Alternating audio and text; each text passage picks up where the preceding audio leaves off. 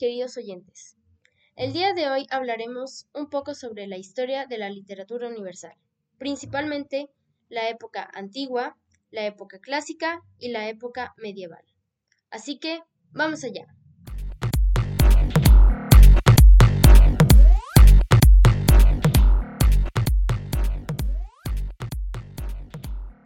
La literatura antigua se divide en las diferentes culturas, empezando por la egipcia, siguiéndole la hebrea, hindú, persa, mesopotámica, china y por último árabe.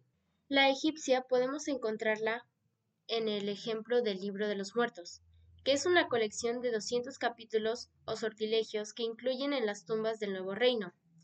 ¿Qué es lo que pretendían con esta obra? Era ayudar al difunto en su difícil camino al más allá y en el juicio ante Osiris. De lo que fue la literatura hebrea fue caracterizada por la religión. El libro más importante que ellos tienen es obviamente la Biblia. Se pueden encontrar los salmos del rey David y los proverbios del rey Salomón. Pasando con lo que fue la literatura hindú. Ellos se destacaron por sus epopeyas, como lo fue la de El Ramayana, que se trata de la lucha de Rama contra los asuras y su gobernador Ravana. Otro ejemplo puede ser el poema de Mahabharata. Este es muy importante ya que es el poema más largo en cualquier literatura del mundo, con un total aproximado de 215.000 versos distribuidos en 10 cantos y ocho veces más largo que la Ilíada y la Odisea juntas. El poema se refiere a la guerra entre las familias Pandavas y Koravas por la cuestión del trono. En la literatura mesopotámica podemos encontrar a la primera obra narrativa llamada El poema de Gilgamesh, que narra las aventuras de un hombre mitad dios que busca el significado de la vida, la angustia ante la muerte y la búsqueda de la inmortalidad. Otro ejemplo de la literatura mesopotámica es el Código Hammurabi, que es el conjunto de leyes más antiguo que se ha encontrado basándose en la ley del talión, ojo por ojo, diente por diente. Pasamos a la lejana China. Podemos encontrar los textos de Confucio, o por su nombre, Lao Tzu, al igual que el arte de la guerra de Sun Tzu, con una pequeña frase. Conoce a tu enemigo y conócete a ti mismo, y saldrás triunfador en mil batallas. En la literatura árabe podemos encontrar una obra literaria muy conocida, llamada Las Mil y Una Noches. Trata de la historia del rey Eshazariar, que tras sufrir la infidelidad de su esposa, decide casarse cada día con una joven virgen, la cual es ejecutada a la mañana siguiente para evitar así cualquier otra traición. Sin embargo, al conocer a la joven Esherazada, quien se ofrece como voluntaria, atrapa al rey con sus historias, lográndose así salvar su cruel destino de ser ejecutada la mañana siguiente, contándole así una tras otra tras otra historia, hasta que se cumplen mil y una noches. Y es ahí cuando el rey perdona a Esherazada. Con esto podemos concluir la época de la literatura antigua. Ahora pasamos con la época clásica.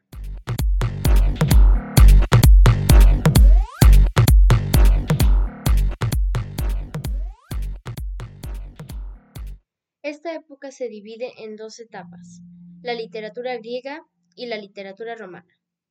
En la literatura griega, que se caracteriza por comenzar en el siglo VI a.C., buscaba la belleza y la perfección, proporción de la armonía, el ritmo y la elegancia, al igual que la importancia sobre los mitos, el equilibrio entre el fondo y la forma. Algunos de los ejemplos de la literatura griega fueron Homero con su obra La Ilíada, y la Odisea. Sófocles con su obra Edipo Rey. Esquilo con su obra Prometeo encadenado. Y Aristófanes con teatro comedia de las obras Las avispas y las nubes. Ahora pasaremos a la siguiente parte de la época clásica, lo que fue la literatura romana. Esta se caracteriza por su periodo de tiempo de 753 a.C. a 476 después de Cristo, con su estilo elegante y su preocupación por lo impotente, destacados en la oratoria y siempre eminentemente prácticos y realistas. Algunos ejemplos de la literatura romana son Virgilio con su obra La Eneida, Cicerón con su discurso de las Catilinarias, y Séneca, un filósofo con su pensamiento moralista. Terminamos así lo que fue la época clásica y comenzamos con la época medieval.